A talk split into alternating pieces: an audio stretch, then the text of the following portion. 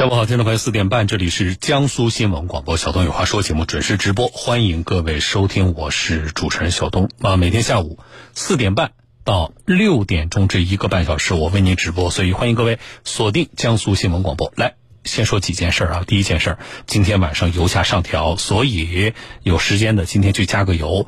今天晚上上调的幅度呢，比前两次要大啊。那么从目前的嗯情况来看。很有可能今天晚上调价之后，九十二号汽油就会到九块钱以上了，啊，还有就是九十五号就逼近十块了。所以呢，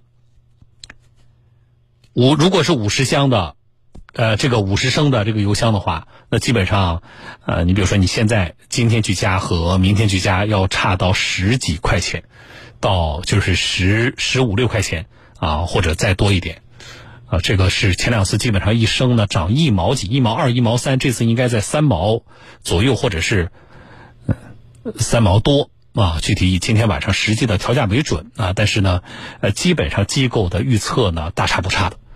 所以，告诉一下身边开车的朋友，今天有时间下了班了，顺路去加个油，这是第一件事。